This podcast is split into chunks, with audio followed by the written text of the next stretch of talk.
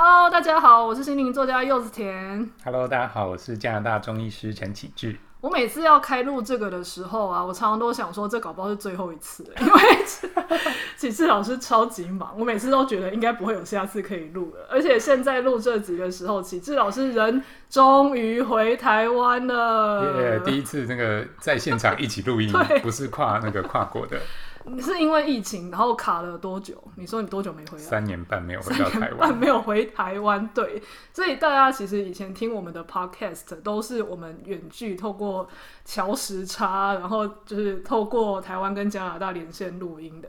那这次启智老师难得回台湾一趟，所以我们就想说，好不容易有一个 live 的机会，我们就赶快现场录一集。这样的话，他就算回去以后继续忙，然后我至少还有一个东西可以垫。好，那呃，跟大家 update 一下启志老师的近况。他现他最近这三年呢、啊，他已经在加拿大开始行医嘛。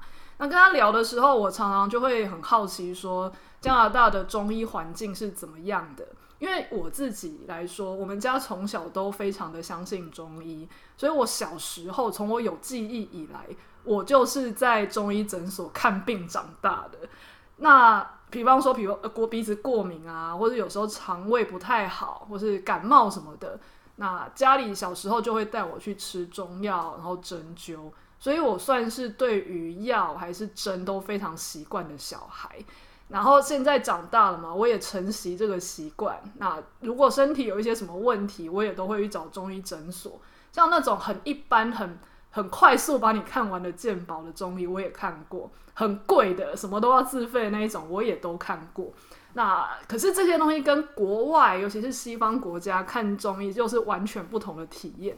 所以我就很好奇，想问启志老师说：好，那我们今天这一集特别来开箱一下国外的中医诊所到底是跟台湾有什么不一样？那、哦、所以我们这一集是开箱加拿大。对对对对对，因为你以前也在台湾跟诊过嘛，嗯，所以其实你对两边的制度跟一些细节都算非常的熟。嗯，那一开始我当然就会想要先讨论看看，说台湾是健保嘛，是比较特殊的一种制度。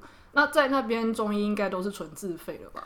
对，因为那边加拿大也有国民的健保，但就是西医的体系，哦，所以像我们中医就是一种辅助的疗法，是纯自费。嗯，不过针灸的部分呢，其实在车祸的保险是有包含的，或者是说有些人的公司福利比较好，或自己有在买医疗的延伸的保险，针灸都是可以申报的。哦，OK OK，那你呃在台湾的话，针灸跟呃，开药基本上都是同一个诊所包嘛，但是在那边是不是好像会拆成不同的职业？这个就有点像是说中医这个概念传到国外是什么概念先进去？就中医对我们来说啊，针药其实不一定要分开，就有时候你一个完整的治疗可能针跟药都要用。对，所以我们的训练啊，中医师的训练绝对是两个要一起训练。对，但是当我们中医把它传到国外去的时候，那西方会觉得说，诶，中药药粉啊、草药啊、植物啊这些东西，他们比较不那么熟悉。然后有时候 database 就是他那个逻辑不是那么的西方思维科学那种逻辑，嗯，他就觉得那这个我先缓一缓。但是针灸呢，因为是立竿见影的有效，嗯嗯嗯，然后呢，不管在 database 呃或者说研究上面都非常的明显，所以他们就觉得，那我先把针灸这个制度很完整的把它引进进来。那也有很多我们中医的前辈在加拿大呢，一步一步的完成了中医的立法，哦，所以制度呢就是渐渐的就比较完善，嗯，所以它就分成了，好，比如说第一个是针灸师，好，针灸师的执照你只能做针，嗯，那如果你要开药呢，我们就另外把它单独列出来，是一个中药师这样的一个执照。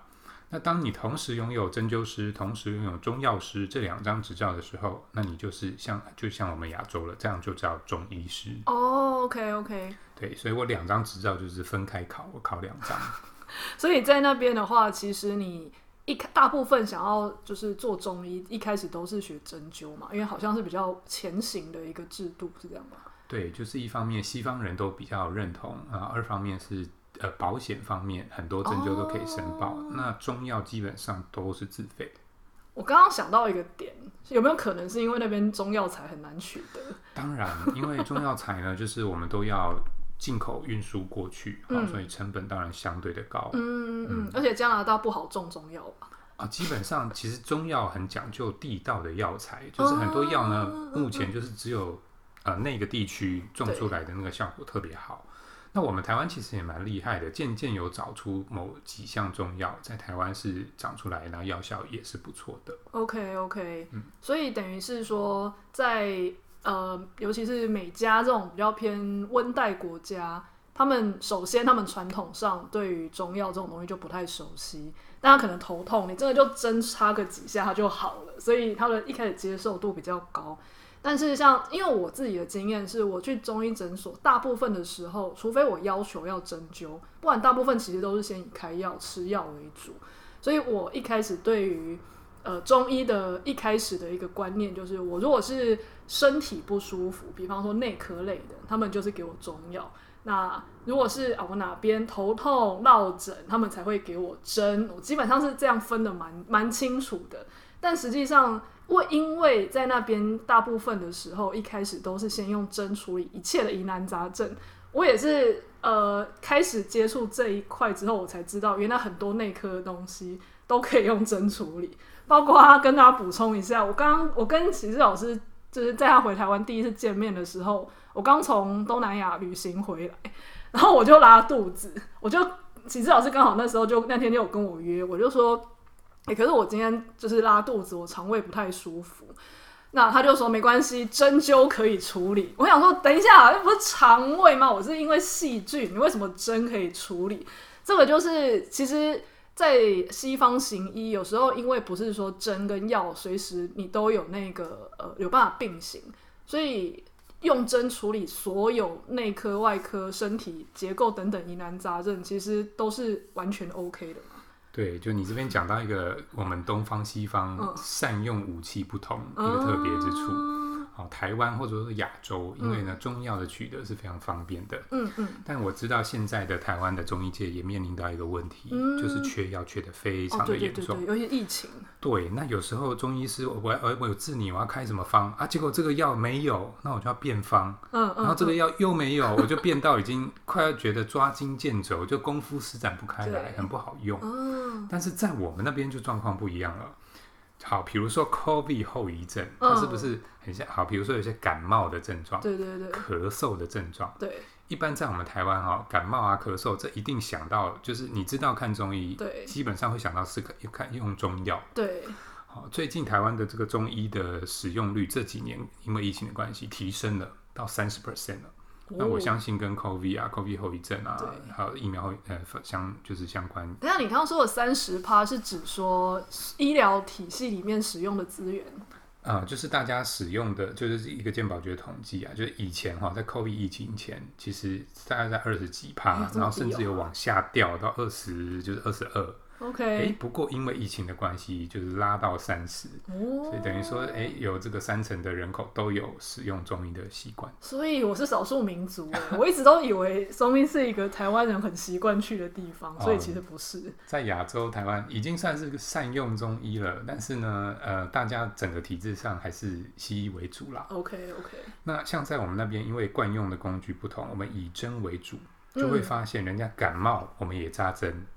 COVID 后遗症、咳嗽哦，肺一直那个声音都怪怪的有痰，我们也扎针。那其实这也有个也有一个好处，就是我真的当下就是治疗一个小时后，它可以立刻感觉到明显的改善。嗯，比如说 COVID COVID 后遗后遗症的有很多是这种，我呼吸胸闷啊，然后呼吸道整个卡住啊，黏黏的啊，就呼吸道有异物感啊，然后各种的不舒服、疲累啊等等的。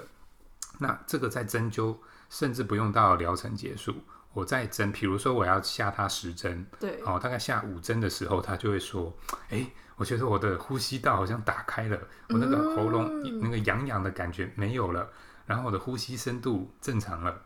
然后呢，有可能好，我扎针留个十分钟，他就突然一直咳嗽，然后就一大堆痰跑出来。哦，所以一小时后离开的时候，他觉得哦，很神清气爽，很很轻松舒服。嗯，所以我们其实很善用用针灸去治各种，不管是啊外感啊疼痛，甚至内科病、体质调理，我们都用针灸。而且还不用怕缺药。对，所以这 就是缺药比较不那么影响我们。哦，而且我常常听启志老师在聊在那边看诊的经验啊，我都会发现他跟台湾的中医制度差很多。哎，比方说好了，光是看诊人数，我先分享一下我在台湾，尤其是近几年的看诊的经验。为什么我后来比较少去看诊？是因为我有时候真的要等到，比方说两个半小时，我才看得到医生五分钟。那前面你就会觉得说，到底怎么会这么这么久？然后或是应该说，虽然他每一个人都只看五分钟，可是因为人超级多，你看那个号码，常常有时候就是三十几个啊，会要四十个，然后甚至有些医生他们可能是什么无诊跟完诊一起看。他的无诊关根本就没有办法关诊，他把无诊最后一几个人看完之后，基本上完诊就要开始了。然后，那也比方说，他可能要赶快去吃吃个点东西，再看完整的话，完整就算我挂到第一号，我还是没有办法准时看，因为他还要去整理一下吃东西什么的，就是一直往后拖。那人数这个东西，不知道为什么在台湾的诊就是这么多。我只知道跟健保有关啊。那不知道启智老师在那边的时候，一个诊通常都会看多少人？那看的方式大概是什么？好，那因为我们是纯自费的这个服务，嗯，所以呢，比如说我们针灸一次，哈，在 BC 省这边的行情就是一百块加币。那一百块加币现在大概是两千二、两千三的台币。嗯，那呃，我们加拿大的健保就是说，你看西医基本上是不用钱的。所以如果说你要让我切换来看纯自费的，然后费用也不是说很便宜。嗯，他一定是因为可能在外面他遭遇了，就是说普通的健保医疗没办法处理他的问题。嗯，所以来到我们这边可能就是有比较棘手、比较困难的问题要处理，所以我们就要给他。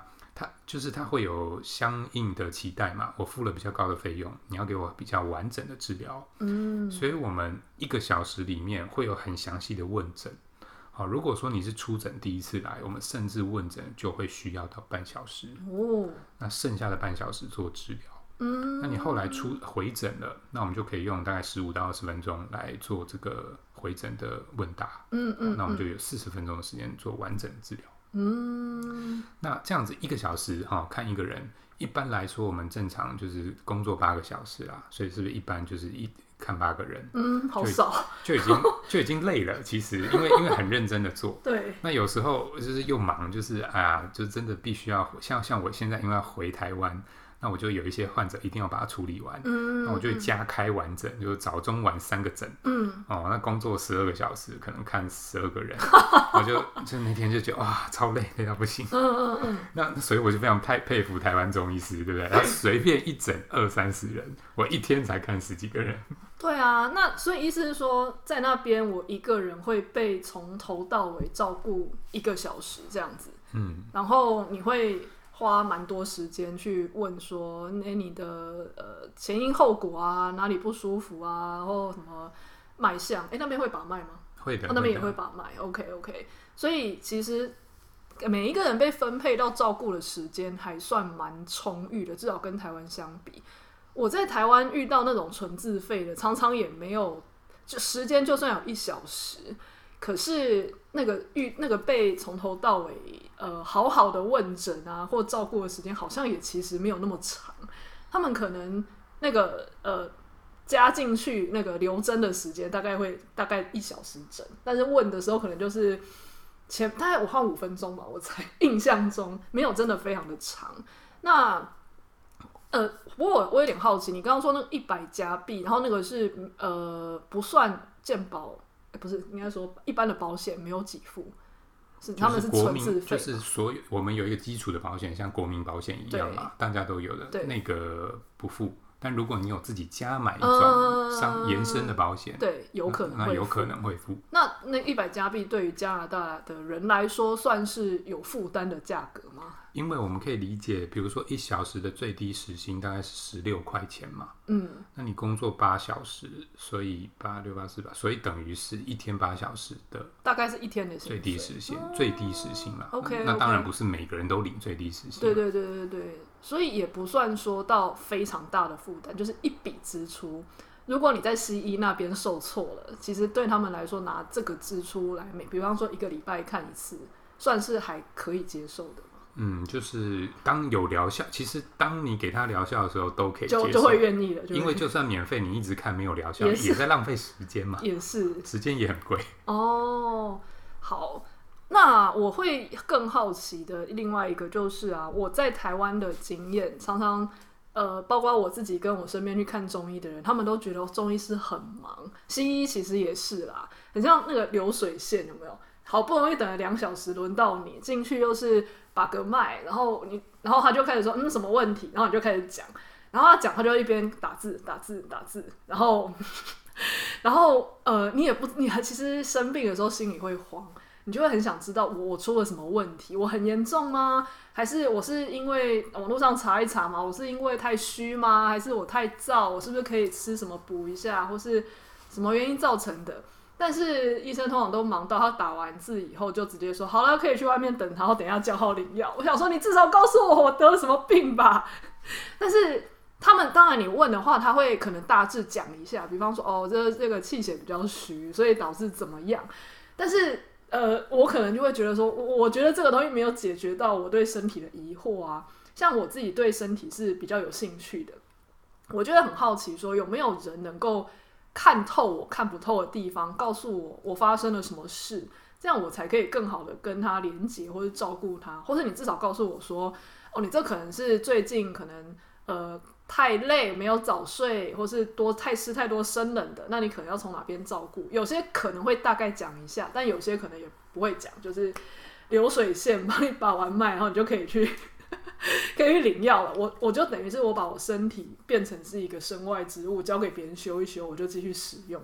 那以前也会很觉得有点挫败，想说，哎、我我其实想要得到一个答案，不是只有治疗。可是台湾好像。呃，大部分的在这鉴保制度下没有办法做到，甚至有些自费也没有那个时间帮你弄。他会觉得我已经帮你处理好了，你就不要问那么多了，你可以回去了。花帮呃帮你解释的时间都够 都够我再插个两支针的。他可能更重视我有帮你处理到效果。那在呃加拿大有一小时，至少在你们那个诊所的经验里面，你们会比较慢的去跟对方解释这么多细节吗？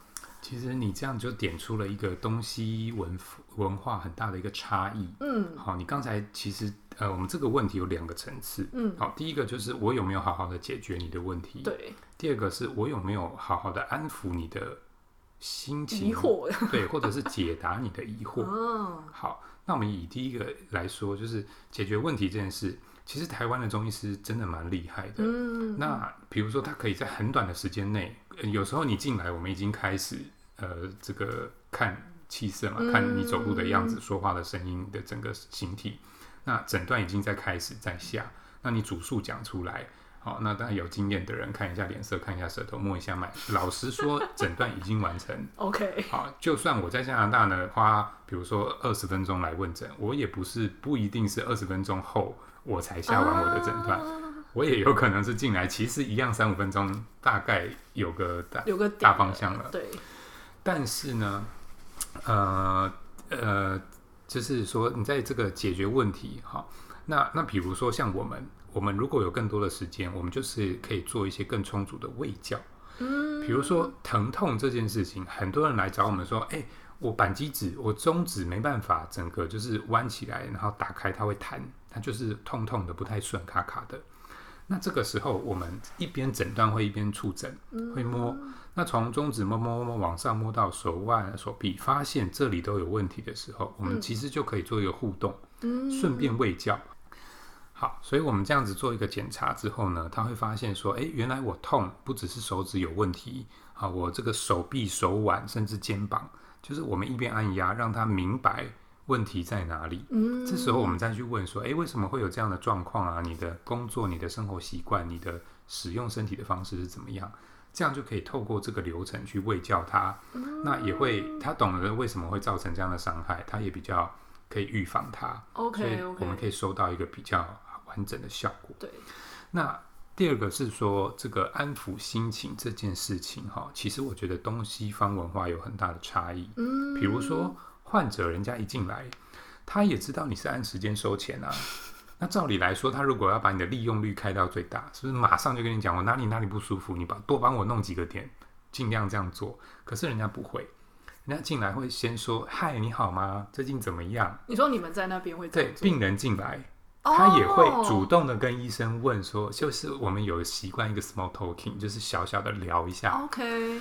那哎，最近怎么样？天气好吗？啊，前上个礼拜我去了哪里玩？欸、啊，你最近天气那么好，你有没有去哪里玩？你最近说病患竟然知道你们是按时收费，还会花时间跟你们这样稍微建立一个连接？对，那其实这就是一个。基本尊重的问题。OK OK，就是我进来呢，你不是一个我的治疗我的工具。对，你是一个，就是你也是人，我也是人。Oh, 我对你们有一个基本的尊重、关怀、对关心，所以我们先这样聊，小聊一下。对，那我觉得这样也很好，因为这样有助于说，呃，患者有时候紧张啊，不熟悉，让、嗯、他慢慢先进入了。大概五分钟，好，放松下来，熟悉这个环境了。嗯嗯嗯，我们才开始正式的啊问诊，进入治疗。嗯，所以你看这个，在在那那好，你看啊、哦，这个病患者对我们也有这样的一个基本的尊重跟关心。我们很自然的就会回馈患者，就是我知道，我感觉得到你有担心，哦、你有焦虑，那我就有一个义务要。把这个部分释放出来，OK，所以我就会希望说，我解释的病情是让你可以了解，然后安心的。嗯嗯嗯。那就算遇到西方的患者，就是他们不讲中文，对，那我也不用中医的语言去，就是讲的很很玄妙，让他听不懂。那我就会想其他的方式，用现代语言或浅显易懂的方式，或者我用触诊的方式，让他了解到。我有抓到你的问题，OK OK OK。比如他跟你说啊，我这个肩膀、这个脖子最近怎么样？好像是不知道什么原因扭伤了、疼痛了。那我就会触诊，然后我就一路摸摸摸摸到腰啊、背啊，就是他有不舒服的地不舒服的地方，我都要压出来，嗯，然后问他说是不是这里也会疼痛？嗯，那他们就会有一个满意度，对，就是说虽然好，我的英文不是很好，嗯、你你讲的口语不是很标准，嗯，你甚至没有办法讲得很深入，但是他会觉得。呃、uh，you know what you are doing，嗯，你知道你在干嘛，嗯，好，哎，我后来才知道这句话在西方是一个高标准的褒义词，哎、哦，因为对我们来说，叫你知道你在干什么，啊、这不是废话吗？你为你怎么可能不知道你在干什么？嗯嗯嗯。但这句话背后的含义是你非常掌握了这项技能，哦、你非常娴熟的在做。你做的事情，你做的很好。OK OK，哦，所以我被患者讲过很多次啊，你知道你在干嘛？我心里在想说啊，废话，我当然知道我在干嘛。他们背后其实有一种说，你真的把你的这个工作，或是你自己在掌握的这个技巧执行的非常精确，对，而且他们有感受到，对，他们在表达说，哦，OK，我信任你了，嗯，因为你是这方面的专家。哦。这样的话，其实我觉得我可以理解你刚刚说的差别，因为可能患者在台湾等了两个小时，好不容易才看到医生一面，那心里常常情绪就已经急了嘛，会觉得到底是在拖多久？那在这样的情况下，你更自然更不可能有那个闲情逸致说，哎，晚餐吃了吗？怎样怎样怎样？再加上呃，华人好像常常都会有一点比较内向，没有办法一下就是跟陌生人交朋友的特质。这这种呃，在医病关系可能就不是非常好，因为呃，医生可能就觉得说，反正你也只把我当工具，我就是治好你就好。然后那个病患也会觉得说，反正你也不会想要特别理我，你每你只想花五分钟在我身上，那我就噼里啪啦跟你讲完，然后就可以走就好。其实我觉得这是一个互互相诶、因为包括连我自己，我之前在去那个呃大医院，就是西医那边做一些例行的检查的时候。我看到那个医生很累，我一开始其实有想要做一些 small talk，就是想要跟他关心一下，说哦，那、今天是最我是最后一号啊，你等下就可以休息。他不理我，就是继续说那什么问题？我想说好冷漠，他可能已经看了几十个，他也累，他没有心情在那边听你安抚他说你等一下可以休息，他只会觉得你赶快把你的问题讲一讲，我处理好你，让我直接休息可能更重要。可是假设他今天一个诊，他只要看四个人，他搞不好真的可以花五分钟说哦，对啊，那你的问题是什么啊？这不用担心啦，他就可以安抚你。有时候他是一个就是互为因果的感觉。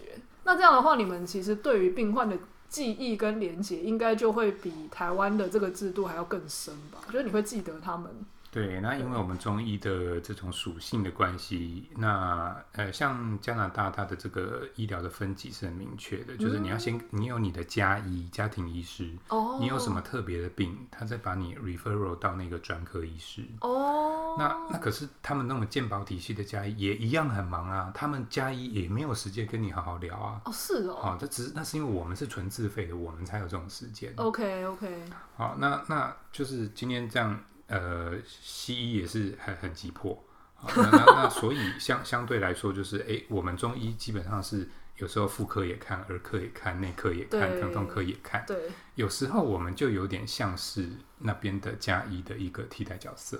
哦，那当然说我们没有我我们没有功能去 refer 你去看专科医师。对，但是有时候我的病人是这样哈，他排他发现他有一个不舒服，然后他跟加医说，那加医要帮他这。这个安排检查，对，这检查恐怕是在好、哦、有有的快有的慢，哦，快的可能哎下个礼拜就可以查，OK，哦，慢的可能哎这个四个月才换得到你查，哦，那他们就会觉得那这样我四个月都没有治疗太慢了，啊，所以他们会转过来找中医哦，对，那如果说我们幸运的话，哦，这个问题是好解决的，四个月我们已经解决完了，对，那他去检查的时候就发现一切 OK 啊，那就大家都很安心，就就很好，哦，所以。你们在那边的角色其实有一点中介嘛，就是西医到西医对西医中间有一个缓冲嘛，有点像这样。对，他，当他找不到就是更快速的医疗资源的时候，这个自费医疗就会这个替在这个角色发挥功能。嗯嗯。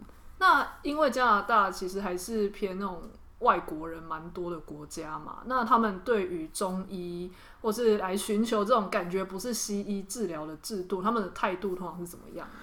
嗯，我觉得加拿大这个国家本身就会有一点不同哈，因为它是一个移民国家，各种人种非常多。嗯、那么加拿大一直以来很呃骄傲的，就是有一个很 proud 的精神，就是说我们是很多元化而且包容的。嗯嗯嗯。就你会看到呃，他们常常打广告，打广告就是一下讲一下一句日文，一下西班牙文，一下英文，欸、一下中文，然后一下什么什么文。就是就是他，你就会就是他本来就是很骄傲说，我们加拿大就是很多元，对，多元是加拿大的强项跟特色。嗯嗯嗯。所以那因为多元，我们就会有一个基本的尊重啊，包容性会比较强。嗯。所以他会来这边，他会觉得说我不是那么了解你，嗯，但是我知道你有你的特色跟你的强项，嗯嗯，所以我想知道你对我的问题有什么样的 solution。嗯嗯嗯。所以一开始他们对这种治疗方案都是。他们都会蛮说啊、哦，我好啊，听起来不错，我我是蛮 open mind，对这个东西保持一个开放的态度，嗯、我可以愿意尝试看看。嗯嗯嗯。好，常常我针灸做一做，然后我觉得他需要吃中药的，那我就会跟他说这个草药大概什么功能。他们听了老实说，还是没办法很理解这个概念。嗯、就其实就像我们台湾嘛，你说哎，我给你吃一个藏医的草药哦，我给你吃一个阿育吠陀的药草哦，那它可以怎么怎么样哦。你大概只能听得懂啊，怎么怎么样，但你对它背后运行的原理不了解，对，你就没办法很快的接纳。对，但是加拿大人常常保持着一个 OK，那我开放的尝试看看，没什么关系。嗯嗯嗯。那也是因为你前面要先建立一个，我我们用针灸就给他很快速的处理掉很多问题，他就对你有信任感。嗯。那这个加拿大的患者，比如说像我的患者比例了哈，大概一半是西西方人，就不讲中文。不讲华文的，另外一半是讲华文的。那在讲华文的里面呢，又有很大一部分是香港人、广东人，嗯，然后才是台湾人，然后再就这个中国人。那有什么日日本或是韩国？他们好像都还蛮有中医的一些。哦，日本人是有的，偶尔会有日本患者，不过韩韩国患者就比较特别。韩国的民族性很强，哦，韩国患者，找韩医啊，不看，因为他们的传统上本来就有韩医了嘛，就是跟就是中医韩医的概念本来就很强。对，那以现代来说，他们韩医是越来越独立发展了，就是韩他们是觉得韩医跟中医还是有一点差异啊。哦，但他们受的在加拿大受的呃教育系统还是一样的吧？哦，以加拿大受训来说，那当然都是一样，就是一个加拿大的中医训练。对。但是他们的执行方式可能还是跟传统上的中医不太一样啊。那要看他们有没有去学回去本国含义的那些精髓概念.哦啊，好特别，还有这样不同。嗯、所以这样子的话，就是加拿大长大的人，因为他们从小到大经历的都是一种多元文化的各种的融合，所以他们遇到中医，也就只是觉得说，那就是一种我原本不了解的世界，但是可以试试看。那所以对他们来说，他们的接受度不会说那种呃没办法才来找你们，但我不信，哦、比较不会。哎，我再举一个例子来说好了，比如说我们在台湾，对不对？对。有没有人会觉得寿司是一个陌生的东西？不会，不会，对不对？在加拿大也是，嗯、所有的亚洲食物，没有人不知道寿司是什么东西。对。但是寿司在那边变种了。好，比如说日本最最棒的高级寿是，不是在板前，然后现捏给你哦，然后那个那个饭的什么什么温度，那个那个密度哦，口感很很讲究。对。那可是他把这个东西长在北美长大，人家就不是长这个样子。好，比如说那个加州卷，卡 California Roll，里面包洛梨，就是塞满美乃滋，再包那个那个那个鲑鲑鱼。那所以，哎、欸，那个他们就认为说，哦，寿司不就是长那样吗. 就是加州卷啊。嗯嗯嗯。所以他对我们的认识就是，哎、欸，针灸啊，其实针灸的概念在那边是很普遍的，就是很多地方，就是只要是医疗大楼、医疗的聚集区的，不可能只有西医，就是不可能只有家医，绝对是包含针灸，包含整脊，嗯，包含。我们叫做 RMT，就是注册按摩师。嗯，我们这几个好，叫包含物理治疗，包含运动治疗。不会还有灵气治疗师吧？我，我跟你说，因为灵气也很常一起出现。好，那包含自然疗法。对，就这些呢，这个替代的疗法常常就是就是会在一个区域聚集。哦，他们等于说，你不走西医健保的这种西医本来的制度之外，你要找其他的这种疗法，就有这么多种选择。所以其实他们自己的西医也蛮能接受他们的患者去找替代疗法啊。这个呢，我也听说是这样子，在呃这二十年有了不同的变化。嗯，比如说在二十年之前，对，他们不了解中医针灸。嗯嗯。那那如果说有患者说，哎，我可不可以去试试看？那西医师就说，呃，我也不太了解。好，但因为尊重的关系，你愿意去试没有问题。OK。好，他再过了十年呢，他收到了很多 feedback。对。好，哎，针灸的效果好像不错，所以患者问他说：“哎，你觉得我这个一直治了很久不好，要不要试一下？”他说：“嗯，我听说有一些患者好受到了一些正面的。”疗效，你可以去试试看。哦、oh，到了最近呢，变成有点主动推荐。OK，我们的诊所就有患者是西医师会一直推过来的患者。酷哦！因为他们会发现说，你在西医的治疗，就是有时候要等待，对，有时候吃药或者是说疗效没有很快，对。他们已经见证过了，哈，中医针灸效果蛮快的，不然你可以去试试看。欸、很开放哎，对。因为我我在台湾常蛮常听到的，比较像是。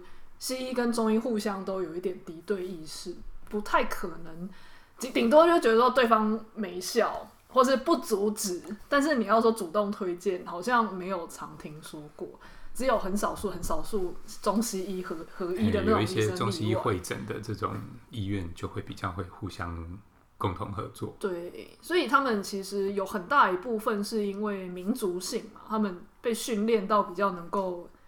主动接纳吗？主动接纳不不同吗？还是你觉得有什么原因造成这种弹性的？嗯，我觉得或许也跟制度有关系。制度，比如说你看啊，他们的西医生是这个等于是公费的，就是说你自己本身是不花钱的。嗯。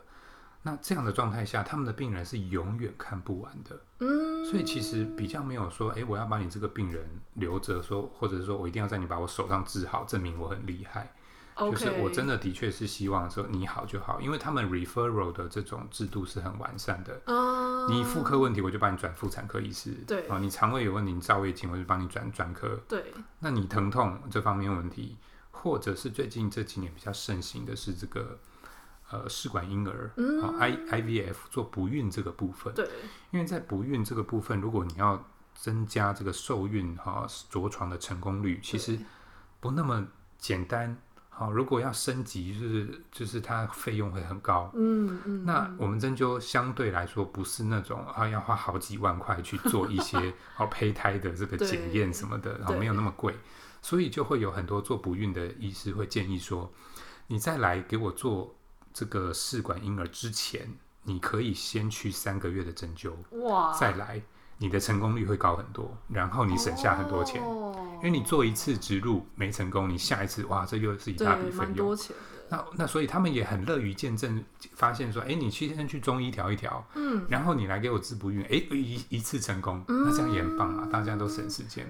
就是资源，他们基本上是不不缺的，所以不太需要说 hold 住某一个病患，然后去把握住某个资源，所以基本上他们比较有办法。大家都是人，但是在那个地方制度比较完善，资源比较没那么匮乏，所以比较有办法这样介绍来介绍去这样子。嗯、哦，好好好。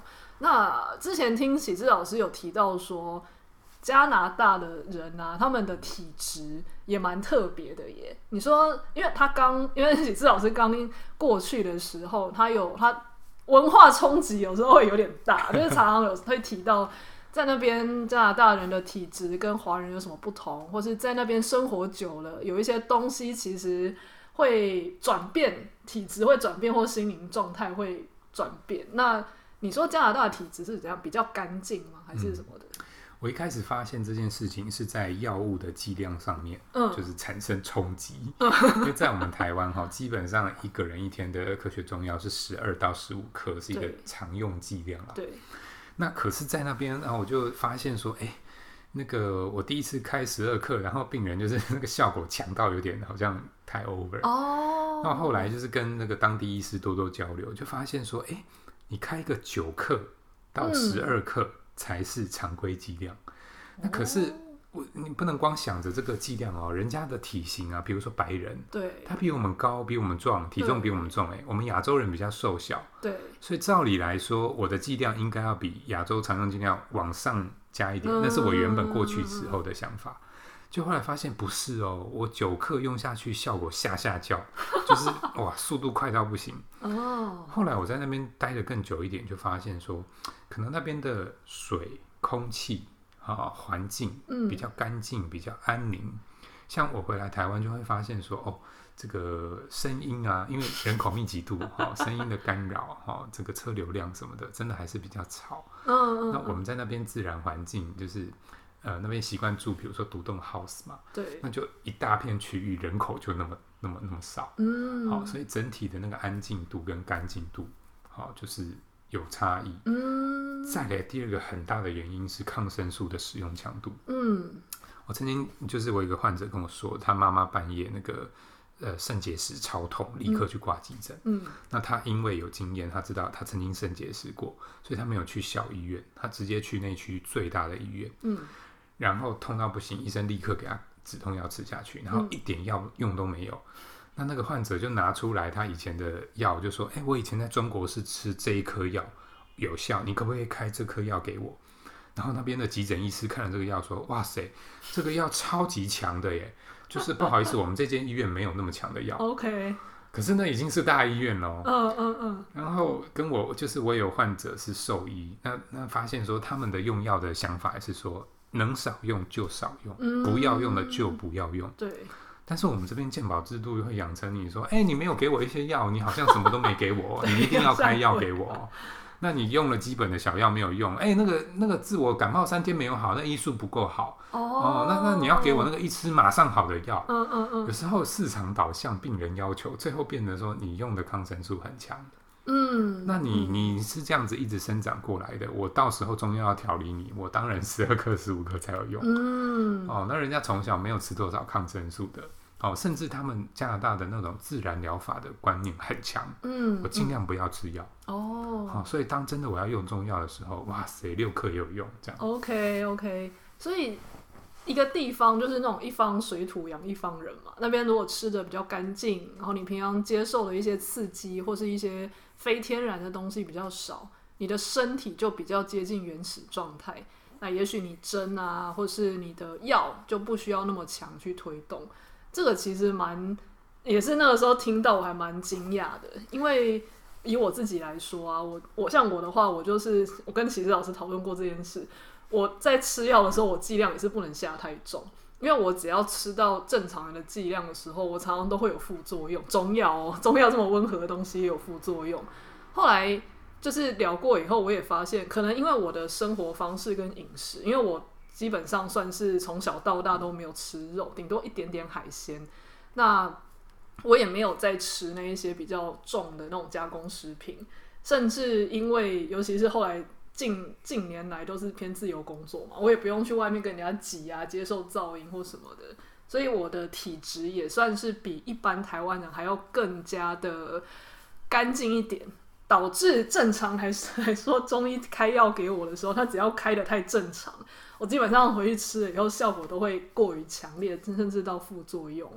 所以，诶、这个东西它到让我们会觉得说，感觉外国人那种吃肉很强壮，好像就应该要很计重剂量，其实没有啊。你那时候有说他们。甚至完全没有接触过能量啊，什么心灵啊什么的，但是他们都有气感。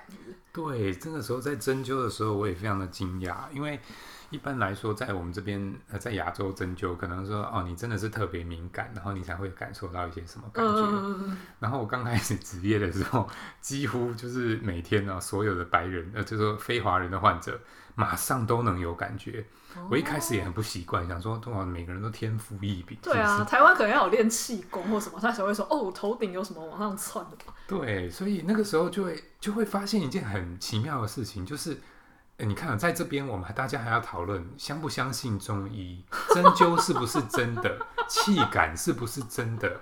在那边我英文不好，我都不用跟人家用英文解释呢。就是扎下去，他自己就会说：“哦，怎么从这边流动到那边去了？”哇！然后我比如说针一根那个耳朵上面的针，哎，我腰就松了。就是他们都超快速，哦、那就很简单，那就很好啊。因为我们英文不好啊，我就不用解释太多，因为他感受到了。他们算不算是从小到大的一些教育，蛮鼓励他们连接身体？你觉得有吗？因为华人比较偏，就是身体就是工具，所以大部分人不会去意识到我身体哪里不舒服。这个方面反而我觉得并没有，没有。你知道吗？为什么他们很热衷，就是说学习东方的冥想？为什么要 meditation？我觉得，因为他们不是很知道如何面对焦虑。跟低落，嗯嗯嗯嗯，我在那边有也遇到一个状况啊，我们不要一直说好的，对不对？好像人家都不用抗生素，人家那个抗忧郁药、精神科方面的用药，我有时候觉得你们是当维他命在开吗？哦，就是啊，我们那个患者要来看诊之前，都会先写 intake form，就是先写你吃哪些药。对，大部分哈状况比较不好的非华人的患者，嗯。人人都在吃抗忧郁药，啊、人人都在吃抗焦虑药。哦、我想说，哇塞，有那么夸张吗？那可是你跟他对谈之中，你会发现说，呃，是他们有焦虑的现象，他们有 depress 有低落的现象，但是好像跟我们在亚洲会想到的状况不一样。就是比如说，我们在亚洲会觉得。我真的很忧郁，真的蛮严重的，嗯、那我才考虑使用精神科药物。嗯、可是，在他们那边，我现在的感觉好像是说，哦，他们的文化就是鼓励你 always 要很阳光，always 要很快乐，always 是在一个很很正面积极的态度，哦、所以动不动我就是很 amazing，动不动什么都说哇超棒的，很棒。嗯嗯、可是当我今天觉得有点低落的时候，有点难过的时候，我有点不知道怎么面对这个情绪。那我就会觉得我是不是焦虑，我是不是忧郁了？那如果他又卡在这个黑洞跑不出来，对，他就真的在这个看诊的时候就会哦，那那医生就会处方这个焦虑药，哦，忧郁药。哦，所以那那我就发现说，他们这个有时候肩颈啊也是很工作狂的这一类人哈，嗯，那身体也是哇硬到不行，嗯，他们也不太知道说我要去。哎，我我觉得我们亚洲有很大的观念是说，哎，我做做体操、养生操，做做气功、拉拉筋。对，因为像比如说我们小时候国民不是有体操，那是每个人都知道我做做体操，舒缓休息一下的。他们好像没有这个概念呢。哦，就肩膀硬就 always 硬，然后他们只会哦好不舒服哦捶两下，诶也不会说啊我自我按摩或我伸展拉筋，所以。瑜伽这个东西是要特别学的，嗯，静坐冥想面对情绪是要特别学的。OK，哦，所以你你的意思是说，对他们来说，他们的文化可能都还是比较鼓励你要正向、积极、有活力，所以对他们而言，面对呃焦虑啊，或是忧郁，或是觉得我最近好像就振作不起来。他们的概念常常都会觉得，那我要去找精神科医师帮我开一个什么血清素啊，或是一些什么抗忧郁、抗焦虑的东西。对，对他们来说，这个太正常了。对，他们就会跟加医师聊啊，加医可能就是呃，忧郁人口也太多了，就会一直开这个药。哦。我觉得还也有一个状况是加拿大哈。呃，冬天因为气候比较冷，嗯嗯嗯，然后纬度比较高，所以到了冬天的日出日照真的是很短。对。那我也经历过温哥华的冬天，我们 Vancouver 的冬天就叫 Raincouver，就是下雨的，就是有雨当做那个自首，因为一直下雨，你看不到太阳。然后八点白天，下午四点太阳就下山，真的很容易有雨。对。再来，我还有一个发现是说。我觉得就像植物哈，你看那个高纬度的国家，他们是那种针叶林，对对对，就你一棵树就是自己拼命的往上长。啊，你在亚洲，比如说热带雨林，对，是各种不同的植物交杂在一起，互互就是互相的长。我们占据不同的区位，吸收不同的阳光，但我们有一点、嗯、有一点合作，又有一点互相避开、忍让的那个问那个状况。但我觉得在那个地方。整个气候、整个磁场环境，就会让你觉得你就是一个人拼命的往上涨。哦，我觉得孤单感是会强烈的。OK，因为那边很安静，而且又地广人稀。对，所以当那边很安静、地广人稀、什么都没有的时候，你那个孤单感、焦虑、忧郁一袭来，非常强，很难走出去。对，那可是，在亚洲这边相对哈，就是人口密集，吸引你那个注意力的事情很多。你可以跟朋友聊，你可以看电视，有时候是你家人在吵吵吵，哎，会让你分心，也是暂时忘记了你的忧郁。哦哦哦哦、就是能呃，在那边的话，大致上的，比方说外在的环境跟你的生活周遭的人口密集度，常常都让你感觉到你是一个孤单感的，嗯、所以也比较难以去排解这些忧郁，因为他们的民族文化比较没有像东方说，因为我可以包容这一些低潮啊，或是。诶，就算没有修行，多少也都知道。诶，你可能做个冥想，做个静坐，或是什么什么瑜伽按摩，可以去处理这些情绪，多少都听过。但那边其实比较没有。嗯、那中医算是一个交界点吧，它它同时有一点像是治疗，然后但是又能够处理情绪。嗯、所以对他们来说，然后再加上你说他们的体质因为比较干净，一下就可以很有效果。对，所以我们这边虽然我们会治很多情志病的病人，嗯、虽然他们一开始都不会主诉是情志病。对，我的意思是说，我今天我知道患者，我知道我有忧郁症，但我不会来看中医或来看针灸的，说啊，我来治疗我的忧郁。他一定是因为忧郁症了，他有很多地方的不舒服。嗯嗯，好，某种地方痛到不行。然后经过我们诊断发现，你这根本不是单纯身体的问题，你同时有情志、心、心理、大脑、神经方面的各种因素。对，但我们一起调理。哦，所以他就会对中医有个认识，就发现，哎，你们治疗其实很全面。嗯，他们就会蛮喜欢东方这种全人的医疗。哦。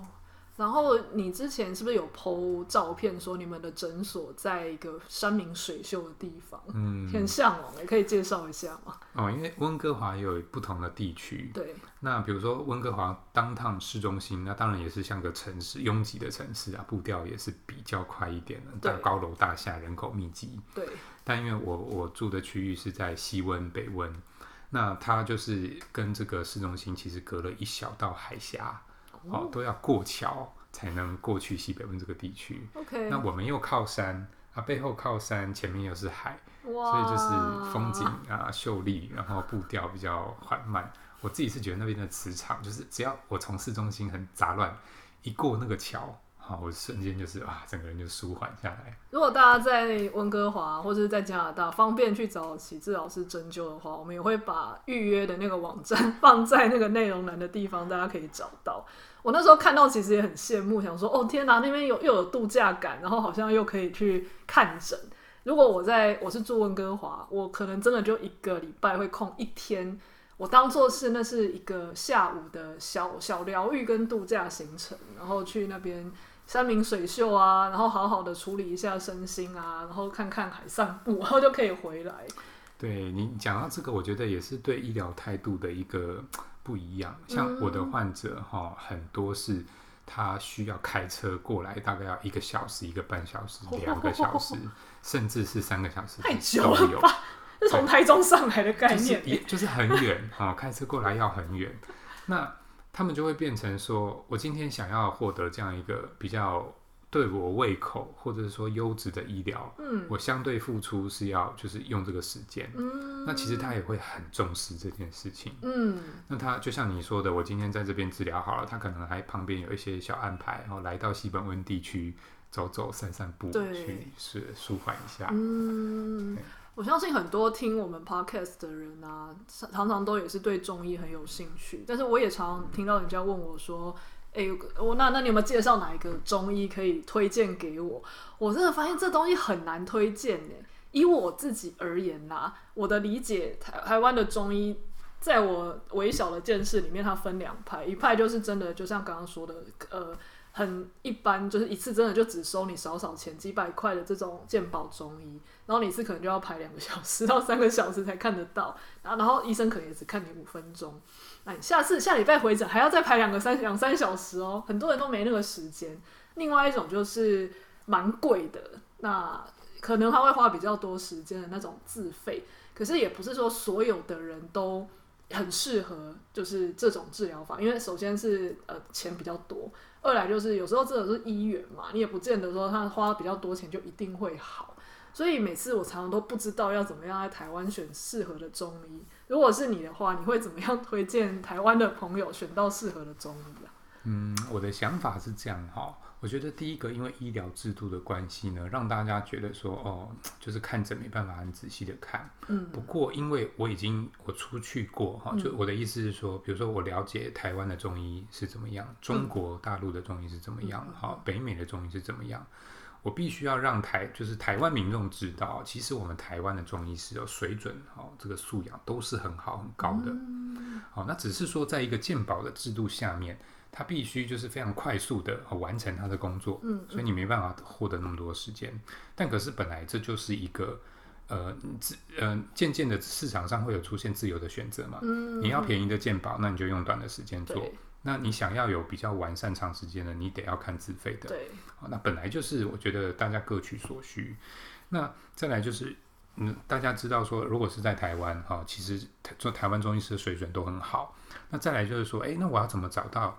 适合我的医师，嗯嗯嗯，我觉得其实大家先要有一个想法，就是说，你不要想你要找到一个最强最好的医师。嗯，我觉得医师这件事情没有所谓什么最强最好，因为或者我觉得它很像，比如说开餐厅呃吃饭，你挑餐厅，难道真的有世界第一名唯一这么好吃的餐厅吗？嗯，因为餐厅的菜色是依人口味不同的，对，主厨的思想个性，他设计出来什么的菜色。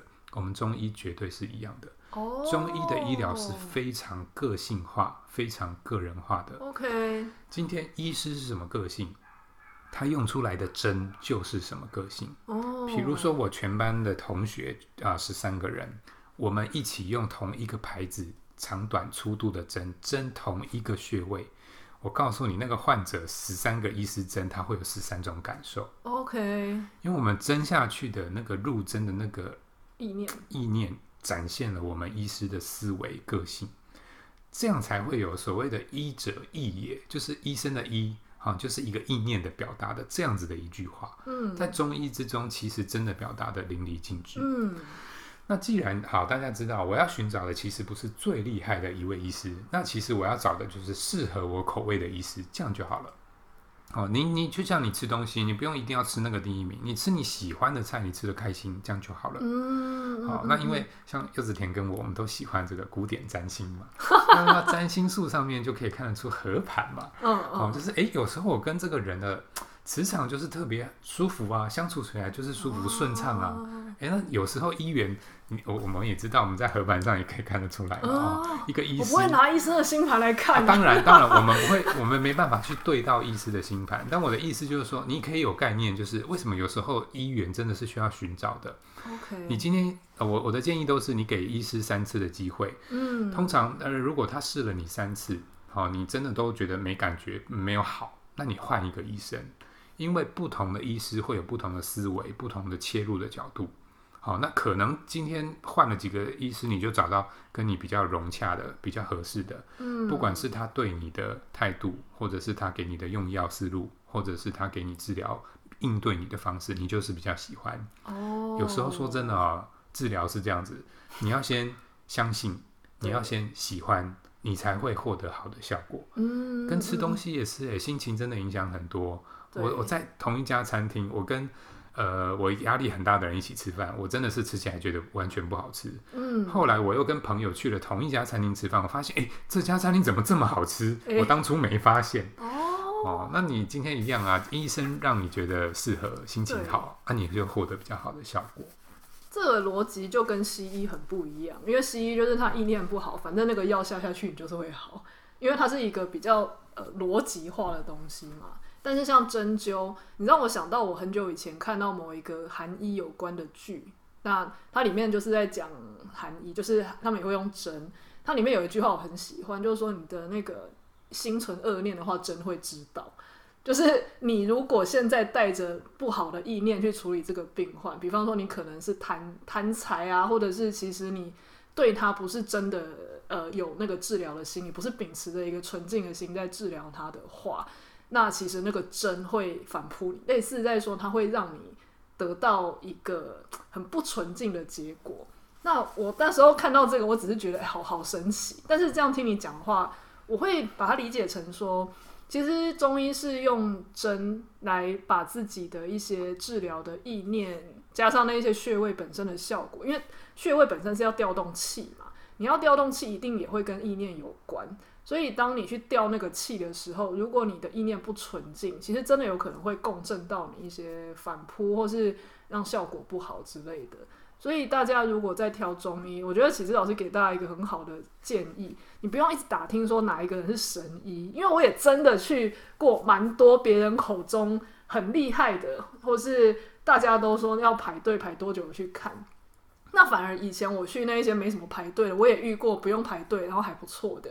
那我也遇过那种大排长龙的，但是在我身上效果又还好，又或者是我去过效果很好，我介绍给别人，别人就一点效都没有，甚至还有副作用的，所以就当做是餐厅吧，你去吃吃看，反正如如果是大病很很严重的东西，当然就是我们赶快先找，比方说西医或是就近处理。可是如果你真的只是想要慢慢调身体，这种不是最急的，慢慢的去试试看，其实。找到一个好的，你就可以看很久，这样好像也不错。是的，是的。对，那之前听启志老师说，在加拿大因为地广人稀嘛，所以其实不是很容易可以去开药之类的。那你们后来诊所有一种比较特别的那种科学中药服务是什么？可以分享给嗯各位吗？啊、呃，就是我们呢，我们的诊所配合的这个药房哈，它等于是服务全加拿大的。中医师跟自然疗法医师的一间药房，嗯，那它的这个这个标准就会比较高，它要先有一间无菌室，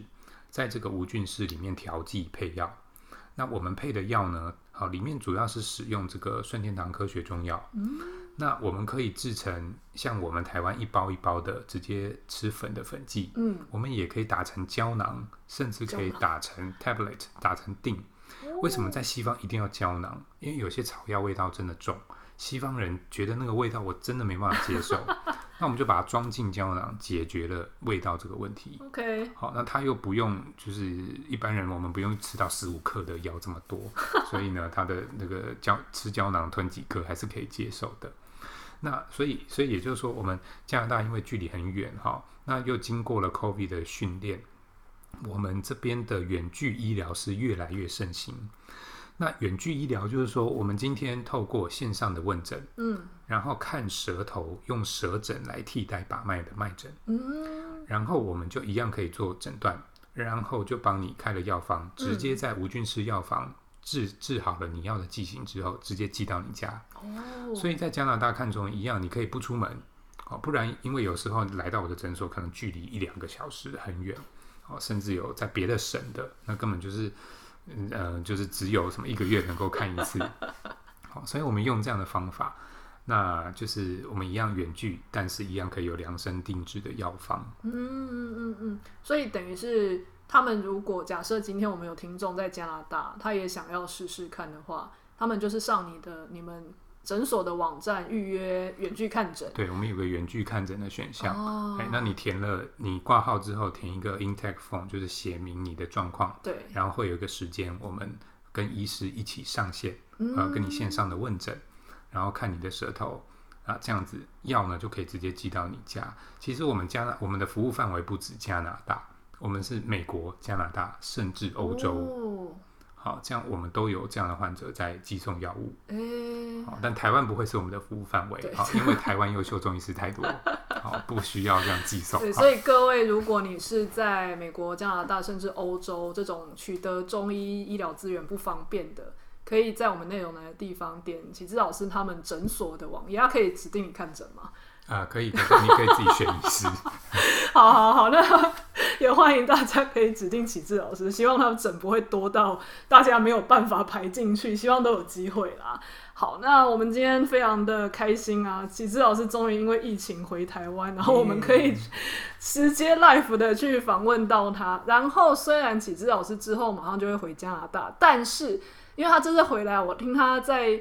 呃，加拿大行医的时候有很多很多很有趣的见闻，那我就跟他说：“拜托，我们就 以后继续把这个 podcast 录一录。有一些东西，其实虽然我们没有办法去加拿大给启志老师看诊，但是听启志老师分享一些医案，然后这些东西，其实我们知道说，原来这个东西可以用中医的什么逻辑去处理。那我们去。”找台湾的中医师去治这一些问题，其实也是很有帮助的，所以就呃非常的期待之后我们可以继续录几集 podcast，把这一些呃在加拿大行医的经验分享出来哦。OK，好，今天谢谢启智老师，我们下次再见，拜拜，拜拜。